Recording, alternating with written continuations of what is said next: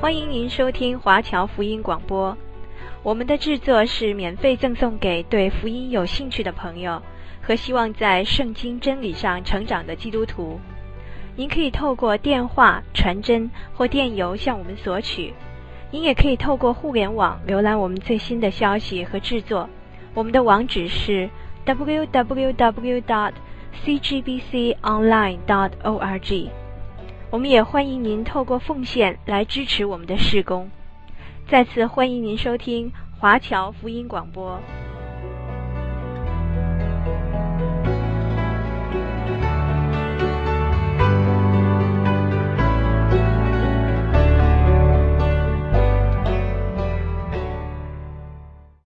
弟兄姐妹们平安。刚刚在聚会开始之前，我们都有背诵主祷文。我相信主祷文应该是我们整本圣经当中，除了诗篇二十三篇以及登山宝训的八福以外，最常被背诵的一段经文。所以我很荣幸今天可以在这边跟大家分享这一段，不知道已经被多少的牧者传道人传讲过多少次的一段经文。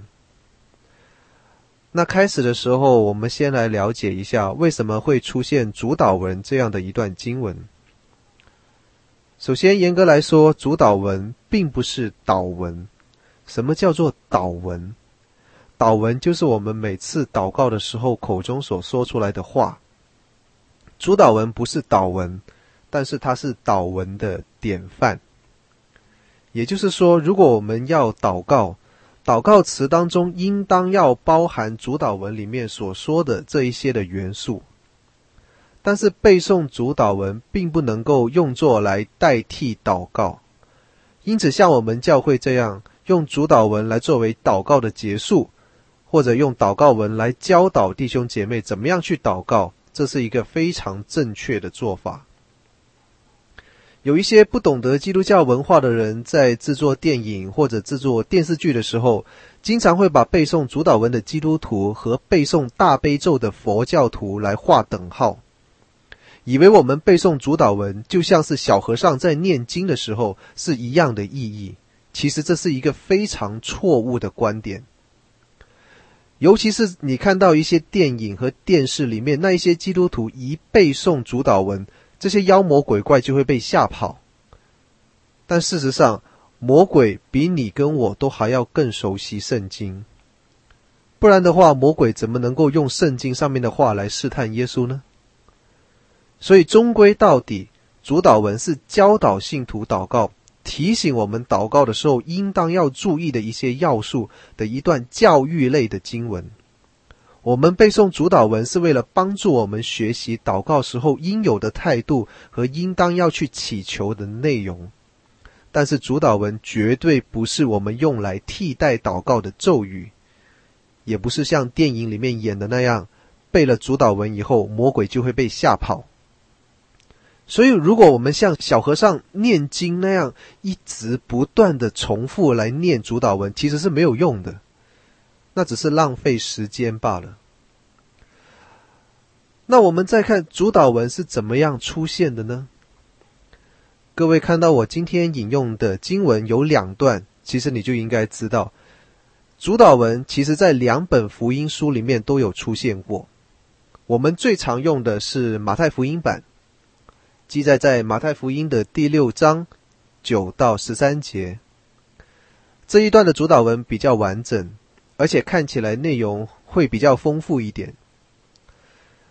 马太福音版的主导文主要是包含在耶稣的登山宝训里面，所以看起来就像是这一段的教导是登山宝训的一段，是登山宝训的其中一部分。但是，如果我们对马太福音有更深入的了解的话，就应该知道，其实马太他在写书的时候，他很喜欢把耶稣的教训是聚在一块来写，所以他经常把耶稣几场讲道的内容写成一篇非常长的章节。所以，虽然我们不排除耶稣可能真的在登山宝训里面有说过关于祷告的话题。但是确实也有可能是因为这样子，主祷文被纳入了登山宝训里面，但其实是在别的地方的教导。而如果我们看路加福音，就会比较清楚。路加福音版的主祷文其实是一段耶稣对门徒的提问的回应，因为有人问，他们问怎么样祷告，所以耶稣才照样回答。那从这里我们就可以看出，其实耶稣对来求教的人都是有求必应，他不吝于赐教。在马太福音里面，耶稣教主祷文之前，还有一个很特别的提醒，就是不要像两种人那样来祷告。第一种是法利赛人，他们祷告不光是在会堂里，还有在大街上，是要展示给别人看的，用来做广告的。走过路过的人看到这一些法利赛人祷告，都会说：“哇哦，他们好属灵啊！”逛街逛到一半，都会忽然想起来要开始祷告。耶稣说，这一些人已经得到了他们的赏赐。为什么？因为他们祷告的目的是为了让人看到，为了让人称赞，称赞他们很属灵。他们的目的已经达到了，所以他们也不用指望上帝还会因此为了他们的祷告而更多的给他们一些什么样的恩赐。另外一种就是外邦人，那些不认识神的人，他们祷告并不是向着上帝，而是像我刚刚说的那样，就像小和尚在念经一样，不断的重复的念念叨叨，经常念叨到后来，这些人都忘了自己念了什么东西，也不知道念来有什么用。上帝要的并不是这样的祷告。那耶稣教导上帝愿意听的祷告是怎样呢？那接下来就要进入我们讲到主祷文的部分。耶稣给我们做了一个示范，在他的示范里面，每一句都有非常重要的含义。当我们正式进入到主导文的部分的时候，我们就可以看到主导文到底告诉了我们一些什么样的事情。我们先来看主导文告诉我们的第一件事。也就是我们主导文里的第一句，我们在天上的父。我们要把这一句话稍微拆解一下，看到第一部分讲的是我们的，然后是天上的，最后是父。而父在这里的定语是我们的，也是天上的。首先看第一部分，我们的，为什么是我们的？而不是我的。我们还记得耶稣在上十字架的时候说过，其中的一句话是什么？各位还记得吗？Eloi Eloi lama sabachthani，我的神，我的神，你为什么要离弃我？这里连耶稣说的都是我的，但是为什么主导文里面用的却是我们？其实我们父母如果在教养小孩的时候，可能都不难发现，在北美洲这里，小朋友学说话的时候，通常最早学会有意识说的话都是 “no”。那大概就是因为小朋友经常东摸摸西碰碰，那爸爸妈妈、爷爷奶奶经常用 “no” 来喝止他们，所以他们自然而然的就学来了这一句话。而第二句话通常是 “my”。是我的，你也不知道他们从哪里学来的，但是你看到他们在抢零食或者抢玩具的时候，就很容易用得上这一句话。所以，我们其实也不难发现，人的本性本来就是很自私，天生会分享的孩子真的是很少。所以，耶稣在这里提到我们，强调的是基督徒在地上作为一个统一的团体而存在。所以也顺带的提到了基督徒之间的关系，因为同有一位父，所以教会里面才会互相称呼为弟兄姐妹。而当我们讲到主内的弟兄姐妹的时候，就难免会说到彼此相爱，又或者是彼此伤害。可是在这里，让我们很清楚了解到的是，我们做弟兄姐妹，其实也是没有选择的。我们做朋友、做夫妻，可能都可以选择，但是做兄弟姐妹是没有选择的。我最近在看综艺节目里面有一句玩笑话，叫做是做小孩的要慎选父母，听起来好好像很好笑。但是我们在座的各位，如果有亲生兄弟姐妹的话，我们就知道，我们哪个在出生之前已经做好选择，说我要一对怎样的父母，或者要一个怎样的哥哥、姐姐、弟弟、妹妹。顶多是说我想要或者不想要一个弟弟或者妹妹。然而，终究也不是我们可以选择的。基督徒主里的弟兄姐妹也是一样。不能说哦，那个人也信耶稣，他也是我的弟兄或者姐妹哦，我不要，没有，你信了就是兄弟姐妹，就是弟兄姐妹，你顶多大不了以后少一点来往而已。你喜欢或者不喜欢你主内的弟兄姐妹，是你情感上的选择，但是你要爱你的弟兄姐妹，这一项没有选择，因为这是主的命令，是理性的承诺。你要爱弟兄姐妹，至少不要主动的伤害对方，而且在处理各种事情的上面，你要尽可能的为对方的益处着想。那我们接下来讲到就是天上的，告诉我们说父所在的位置是在我们之上的高天，也是我们将来要去的地方。我们经常听到人说信耶稣是为了上天堂，当然这句话也没有什么不对。但其实信耶稣还有很多更丰富的含义。但是如果我们说到不信耶稣就要下地狱，那就很多人不高兴，很有意见了。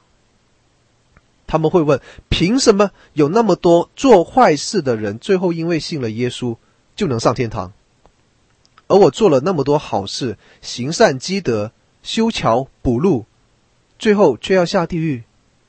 那岂不是很不公平？那我这样问，当然，我虽然我知道，在爸爸妈妈、爷爷奶奶的眼中看来，自己家的孩子肯定都是最乖的、最帅的、最漂亮的，但总会有那么一两个邻居家的孩子是更乖、学习更好、长得更帅、长得更漂亮的。在那样的状况，你会不会把这个孩子带到自己家里面来，然后把他当成自己的儿子？当成自己的女儿一样对待，还要把你的 RESP 这些教育基金全部都转给这个孩子，你们不会吗？为什么？因为他们不是你家的孩子啊。你家的孩子再怎么调皮，读书不好，你的教育基金还是供给他的，因为他是你的儿子，他是你的女儿，你不会把自己家的宝贝资源。随随便便的送给邻居家的小明或者小红。不信的人经常会有一个误解，他们会有时候把我们也带到糊涂了，就是把天堂当成是一个公共场所，好像谁喜欢就可以拖家带口去那边玩一下那种样子。可是我们要搞清楚，天堂一直都是一个私人领地，是天父的花园。就像你家的主卧室一样，不是随便街上来了一个行善积德的人，说他做了很多善事，捐了很多钱，然后就可以肆无忌惮的进去住下来，然后拿你的床单来擦脚的。天堂是天父的儿女才能进去的地方。天父是因为我们信了耶稣的关系，待我们如同亲生的儿女，就像有爱心的家庭收养了的儿女。虽然跟家主没有一点的血缘关系，但是仍然能够住进家里，享受你对他像儿女一样的善待。但是这一切都不是随随便便就发生，而是要能够称上帝为父，这一些才能顺理成章的实现。所以在这里“父”的这个词也挑明了基督徒和上帝的关系。我们是父的儿女。我们基督徒作为一个属灵的团体，一起有子女的身份和权柄，所以将来可以在天父的家里有一席之地。而上帝是我们的父，这也是我们必须要留意的，因为有了父和儿女这一层的关系，所以我们的祷告才会蒙上帝垂听。我们有些弟兄姐妹前段时间可能会参加一些呃政治意见的表达，你觉得那一些官员、政治人物有没有听到这些民众的诉求？有，选举的时候就听一下喽。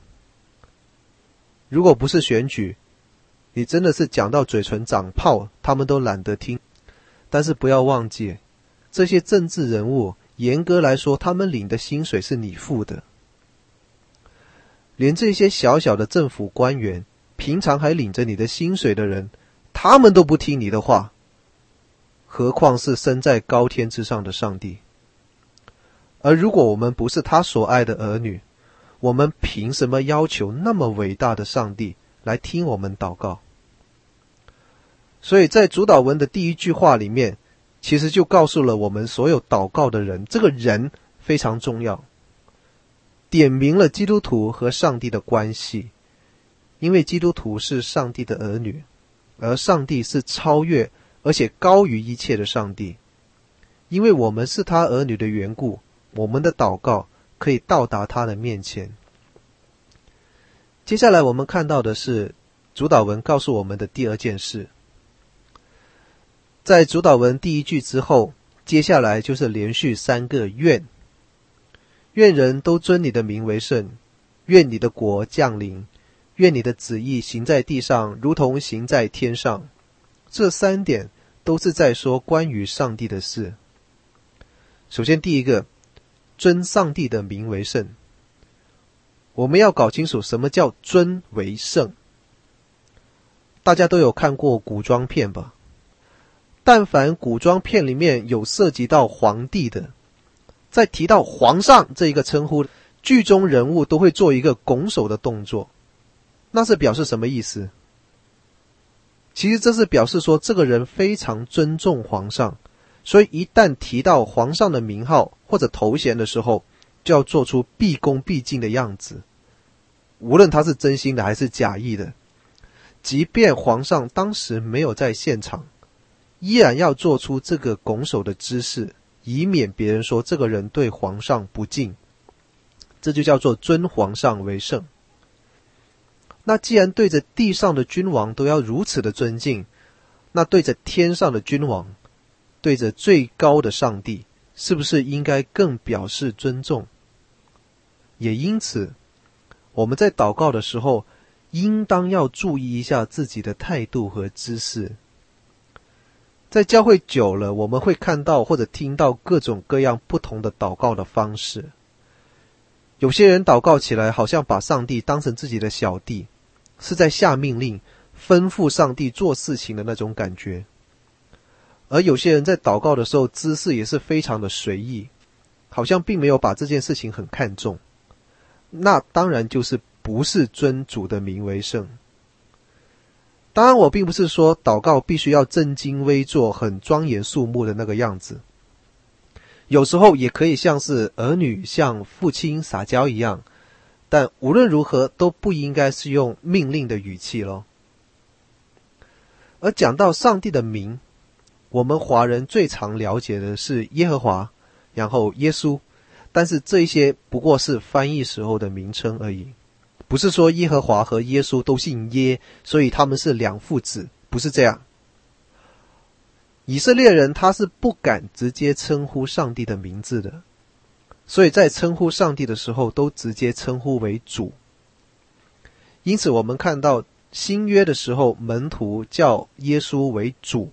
其实当中所有的含义，比我们想象中的还要丰富。因为主那是人对神的称呼，所以可见，其实新旧约的时候，上帝的子民对神的名都是非常的敬重。而我们要知道，圣经里面上帝有很多不同的称呼，比如说神、全能者、亘古常在者，这些都是说到上帝的形象。另外还有一些复名，通常是用来命名地方的。那但是在当时的文化里面，也会被看作是上帝的名字。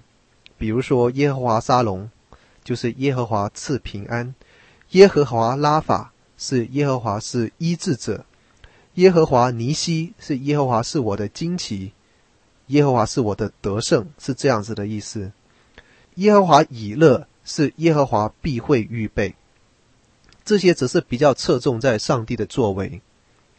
因为我们是人，我们没有办法完全的理解上帝的丰盛和荣美，所以上帝因着他的慈爱，愿意透过他的名来让我们了解他的一些属性，从而可以从心里面尊他为圣。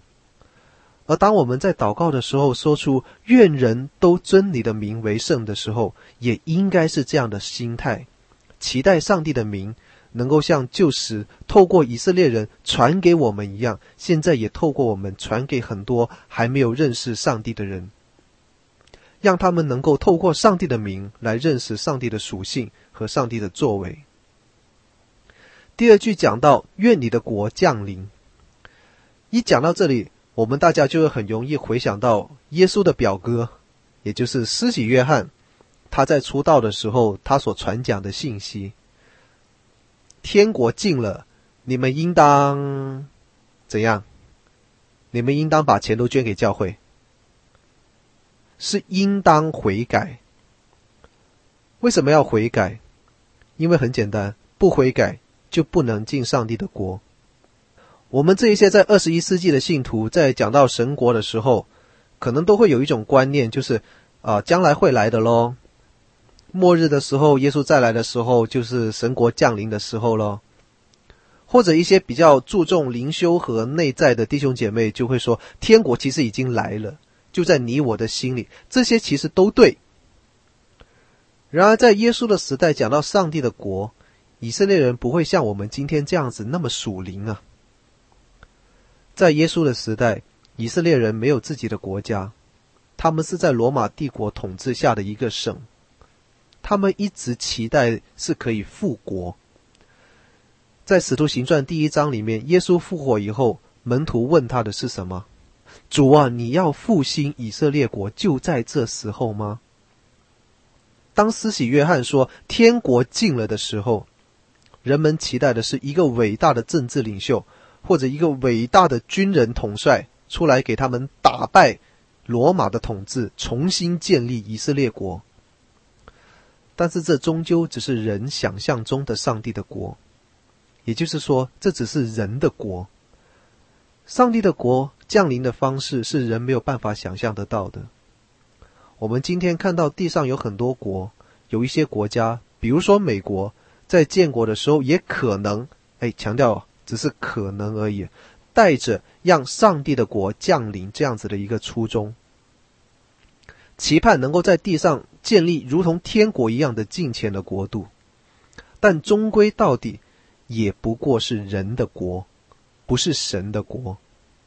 所以，当我们看到地上的国度败坏，执政者在做着这样或者那样邪恶的事情的时候，不要太往心里去。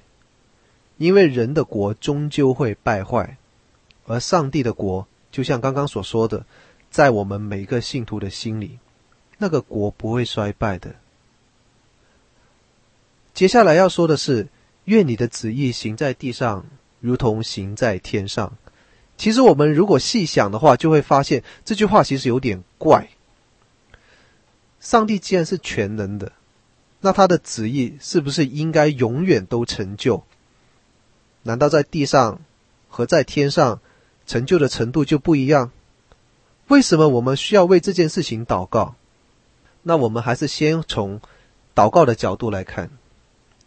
愿你的旨意成就，意思是愿上帝的安排能够成全。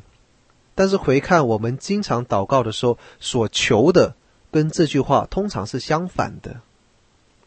有时候我们祷告的内容，如果掐头去尾，把开始的那一句“亲爱的天父”和结尾的那个“阿门”去掉的话，中间那一大段哦，听起来可能跟那个在观音庙里面求神问卜的人其实没有什么两样。所以在这里，主祷文告诉我们的是：我们是在祷告，还是在讨告？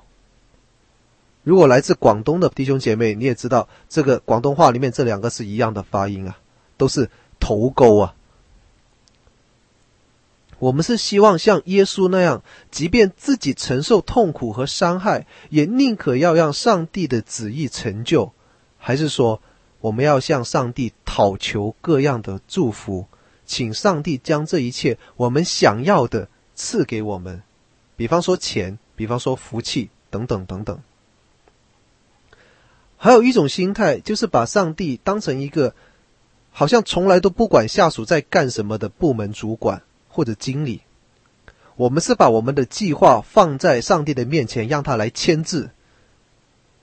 难听点说，这个是画押也不为过。也就是说，我们自己已经照着我们自己的意思想了一遍，然后对上帝说：“那我已经考虑过了，这个事情如果要这样、这样、这样，然后这样做的话，我觉得这样就最好了。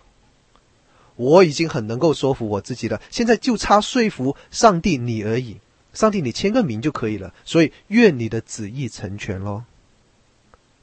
所以说到底，这根本就是人自己的打算，跟上帝没有半毛钱关系。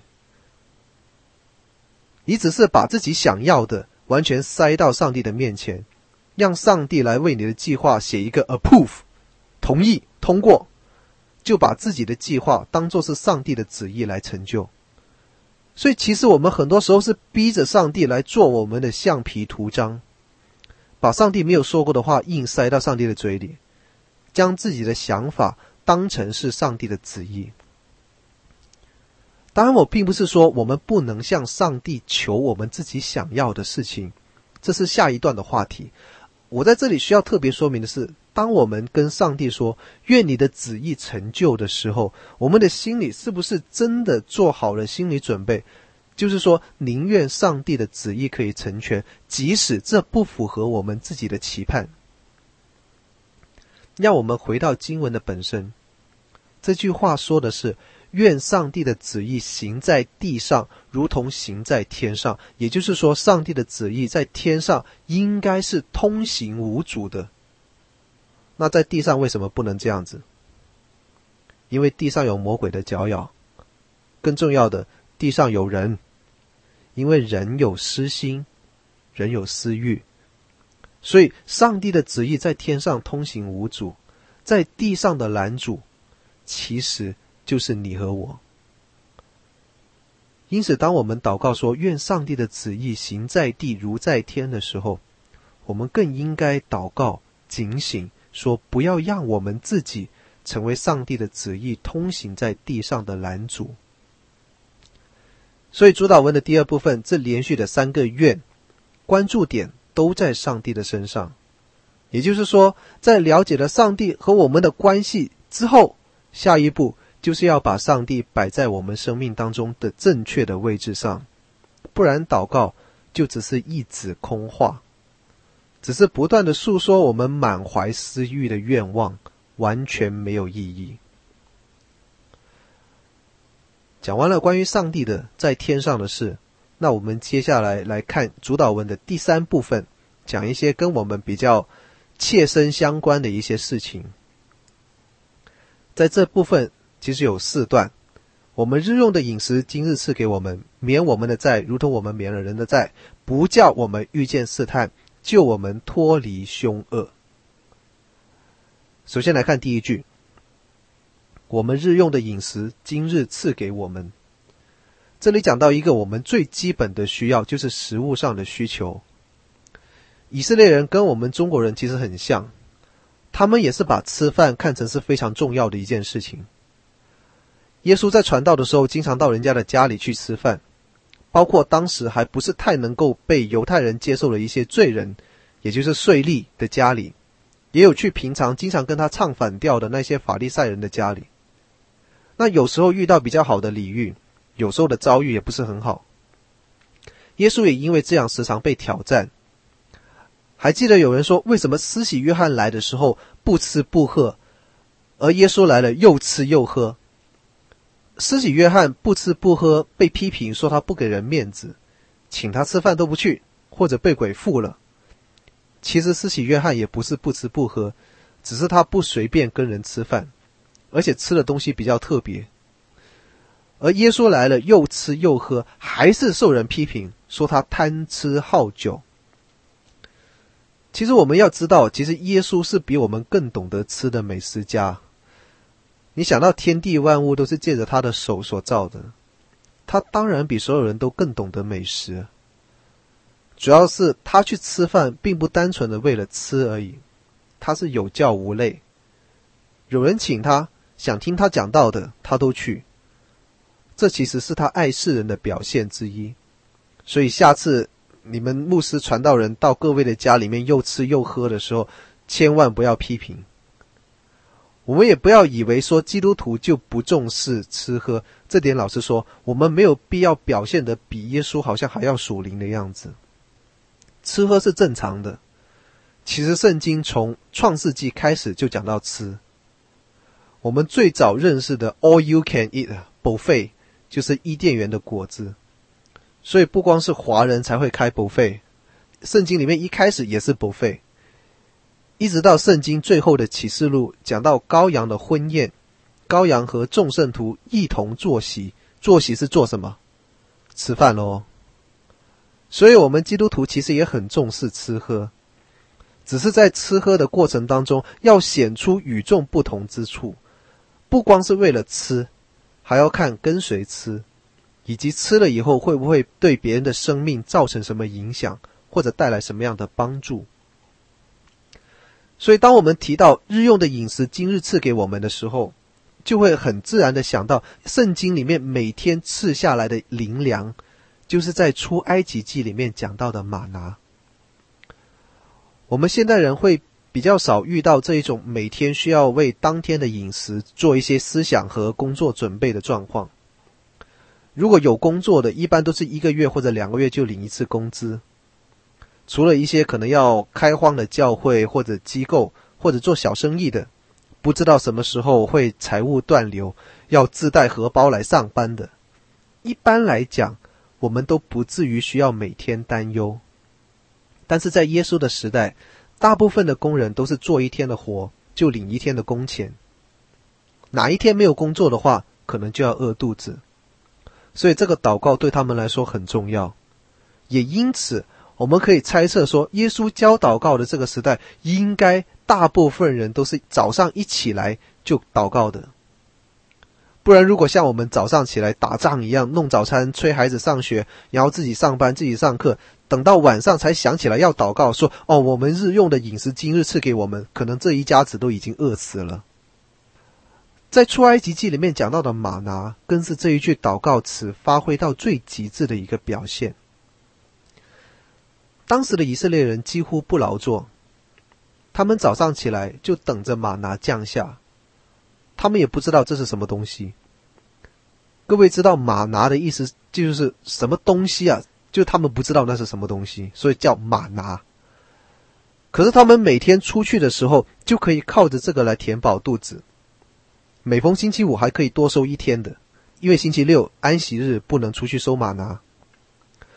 在这里，耶稣也是要提醒门徒说，祷告的时候不要为自己的需求过分担忧，一天的忧愁一天担当就够了。但这并不是告诉我们说不要计划。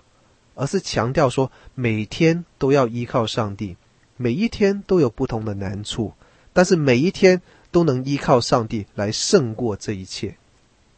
第二句话讲到说，免了我们的债，如同我们免了人的债。讲到这句话的时候，我们就很自然的想起耶稣讲过两个欠钱的人的比喻，其中一个人欠了主人数以万计的银子，他这辈子都还不了，所以去哀求主人赦免。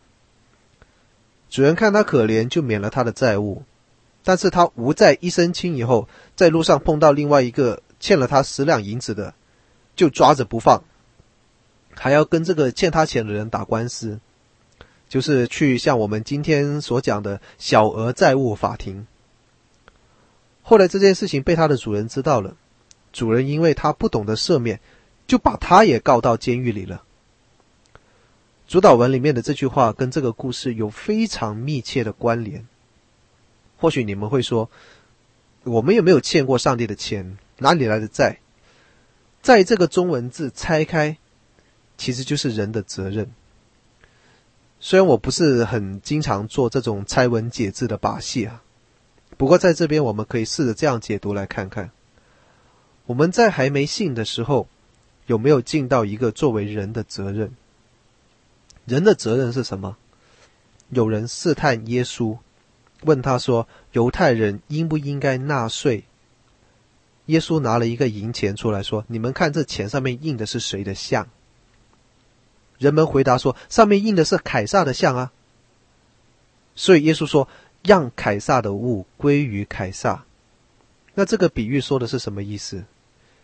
银钱上有凯撒的像，所以钱应当是归给凯撒的。那我们人呢？我们人有着跟上帝一样的形象，因为我们是上帝照着他自己的形象而造的。这里用的“形象”这个字，跟银钱上那个像头像的那个像是同一个用法。所以说，如果我们作为人，本来就应该要归回上帝，但是我们在还没有信耶稣的时候，其实并没有做到这件事情。而当我们信了以后，我们有没有完完全全的尽到一个做基督徒当尽的责任？我不说，大家回去自己思考。我们信耶稣的人有时候会把罪属灵化得很厉害，觉得亏欠不是罪，做了坏事才叫罪。可是在这里看来并不是这样的。我们看路加福音的版本会更清楚。路加福音写的是赦免我们的罪，因为我们也赦免凡亏欠我们的人。所以亏欠本身也是罪债的一种。我们看这一句主导文，其实说起来很可怕。我们在请上帝赦免我们的罪债，就像我们已经，听好了，是已经赦免了他人得罪了我们的罪债一样。如果这句话在逻辑上是有先后次序的话，那我们完蛋了，真的。我们求上帝赦免，就像我们赦免别人一样。但是想一下，我们什么时候能够像上帝赦免我们那样去赦免别人？所以在这里，结合耶稣在福音书里面谈到饶恕的其他的经文和比喻，我们就可以知道说，耶稣在讲的是上帝要赦免我们。所以，我们也要同样的去赦免那一些亏欠我们的人，因为上帝赦免了我们，所以我们才有能力去赦免那一些得罪我们、亏欠过我们的人。接下来是一句“不叫我们遇见试探”，这句话是一个非常明显的负面的表述。讲到试探，我们很容易联想到的是耶稣受魔鬼试探的经历。这些都是很多牧者传道人都有说过的，我也没有必要在这里再重复。我想带出来的一点是，在中文和合本圣经里面，我们经常看到有两个词是交替着使用，那就是试炼和试探。其实，在英文圣经甚至原文里面，这两个词的区别并没有那么的明显，但是中文圣经翻译的时候，大概把一些神学观念也翻进去了。哎，我这样说并不是说我觉得这样子的做法不好，其实这样反而让中文的读者更容易区分。一般来说，试炼是上帝给人的，而试探则是来自魔鬼的。事实上，试炼和试探可以是同一件事情，只不过带出来的效果跟背后所潜藏的目的是不一样的。上帝试炼人是可以让人更靠近上帝。而魔鬼试探人，只是要把人从上帝的身边拉走。上帝有时候他允许魔鬼来试探人，比方说约伯，他受魔鬼极其严酷的试探。上帝之所以允许这样子试探发生，那是因为他信得过约伯，他知道约伯不会因为魔鬼的试探而失落。那我们也要问问自己，你觉得上帝信不信得过你？耶稣基督受魔鬼的试探，而且他胜过了试探。这并不代表说耶稣他从此就不会再碰到撒旦，撒旦也从此离开了他，因此再没有试探了。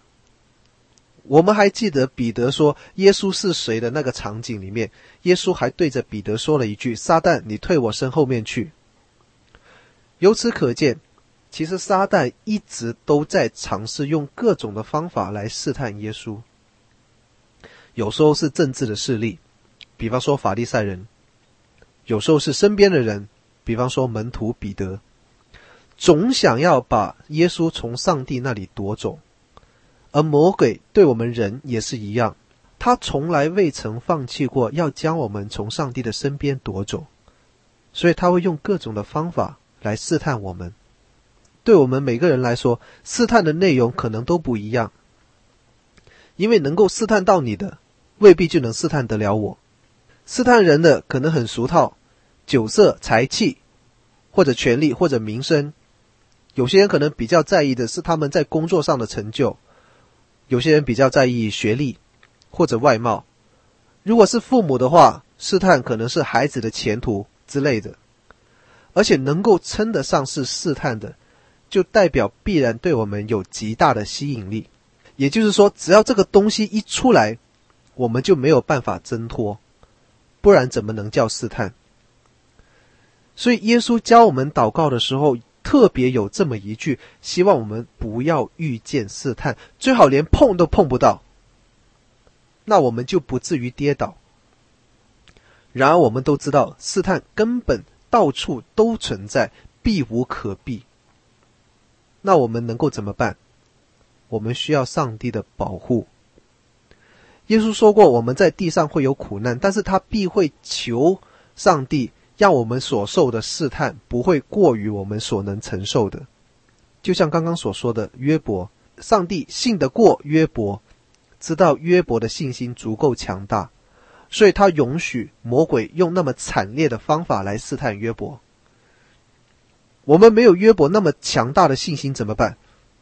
那就直接引到下一句：救我们脱离凶恶。另外一个翻译其实更精辟，就是救我们脱离恶者，也就是魔鬼。所以我们在面对真的可能让我们一败涂地的试探的时候，唯一的出路就是依靠上帝，向上帝祷告，请他来救我们脱离试探，帮我们逃避试探。在主祷文的第三部分这一句话里面，我们也可以了解到，其实我们作为基督徒，我们的生活远远比我们所了解的还要更惊险刺激。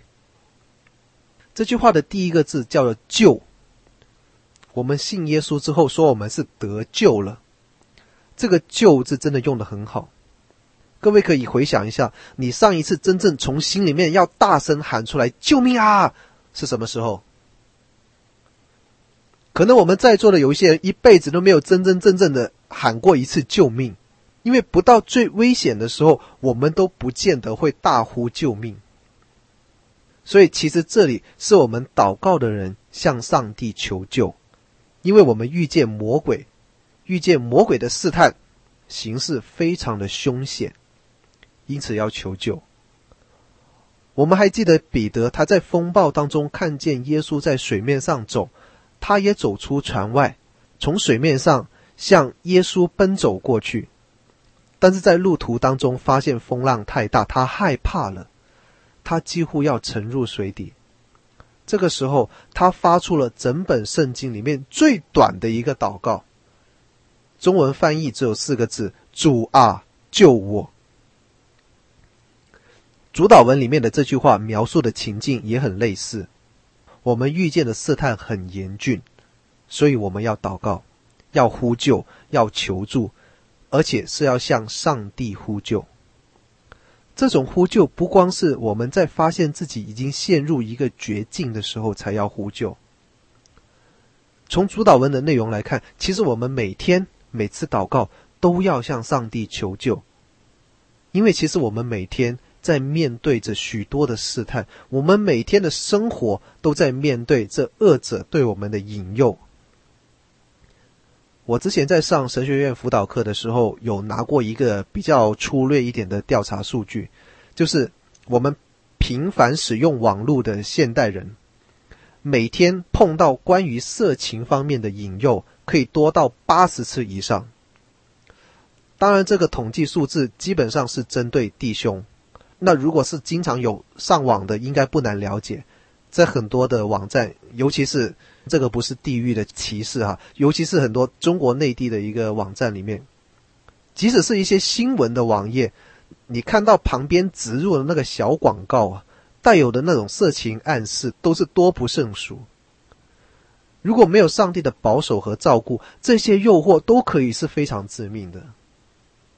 因此，在我们祷告的时候，谈到关于自己贴身的问题，我们也必须了解说，我们作为人其实是非常软弱，非常容易受到诱惑，也非常容易在魔鬼的试探当中跌倒。正因为如此，我们更要提醒自己，随时要依靠上帝。虽然恶者的能力很强大。但是祷告是我们的兵器，求上帝来带领我们，救我们脱离凶恶。所以在这一部分，我们需要了解的是，我们生活当中的每件事情，其实都可以依靠上帝。无论是简单的、基本的生活需求，还是面对严酷的属灵征战，一切的事情都可以借着祷告来寻求上帝的帮助。而且也必须在每件事情上面都要依靠上帝，依靠他来过每天的生活。主祷文的最后一部分，和合本马太福音有记载：“因为国度、权柄、荣耀，全是你的，直到永远。”这一句话在路加福音版的主祷文里面是没有的，有些译本也没有。所以你可以看到马太福音版后面有一行小字写的说：“有古卷无因为字阿门等字。”那从这里我们也可以看出来，当时翻译中文圣经的人其实是非常的忠诚，学术上也非常的严谨。因为这句话有可能是后来在圣经传抄的时候添加上去的，也有可能是本来就有，只是有一些抄本没有把它抄上去。这句话原则上并不会影响我们理解这一段圣经，但是我们华人教会习惯上还是认为这句话还是应该要有，因为它一方面。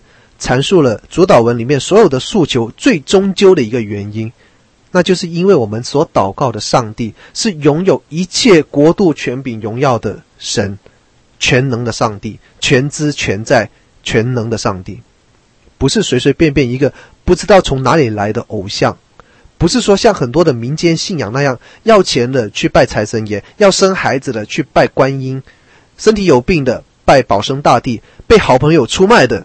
去拜关二爷，最后到底该怎样还是怎样？这些偶像也不见得能够帮得上忙。而耶稣叫我们祷告的上帝是他拥有一切的权柄，无论我们面对的是怎样的状况，他都是我们随时而且唯一的帮助。同时，这一句话也再次确认了上帝掌权的事实。世上的一切事情都在他的手里，无论是我们的需要。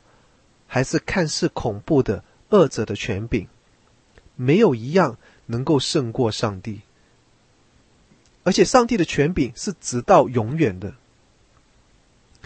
大家知道，我之前在一家网络公司里面工作，而网络公司最大的特点，你们猜是什么？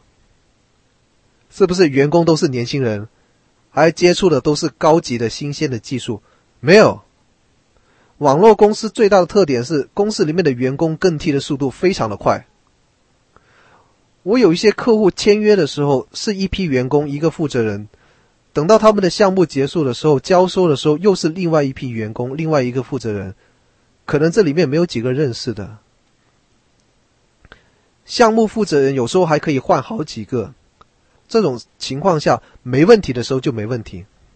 可是，一旦项目出问题的时候，那客户想找个有权跟他们对话或者协调的人，其实都很难。然而，上帝并不是网络公司的项目负责人，他的权责所及不只是过去，不只是今天，也不只是几天后、几年后、几十几百年后，而是永永远远。所以，无论求问的是什么时候的事情，上帝都可以给我们足够的启示。因为他掌管的国度、权柄和荣耀是直到永远的，所以在结束的时候，我们再来做一个简单的总结。我们经常背诵主祷文，但主祷文绝对不是像外邦人念经那样的一个特别的符咒。也不是一个用来祷告就必然成就的成功方程式。不是说我们套主祷文的模式就能求什么得什么，反而是我们需要非常的谨慎、小心注意我们所求的是什么，还有我们在祷告上帝的时候应当要注意的是什么。主祷文是耶稣给我们的祷告的示范，告诉我们应该要有什么样的部分。同时，主祷文也提醒我们说，作为祷告者，作为祷告的人，我们跟上帝的关系是什么？这可以帮助我们了解我们自己的定位，也可以帮助我们正确的面对上帝，把上帝摆在我们心中正确的位置。让我们知道说，上帝是如此的慈爱，如此的公义，所以我们能够依靠他。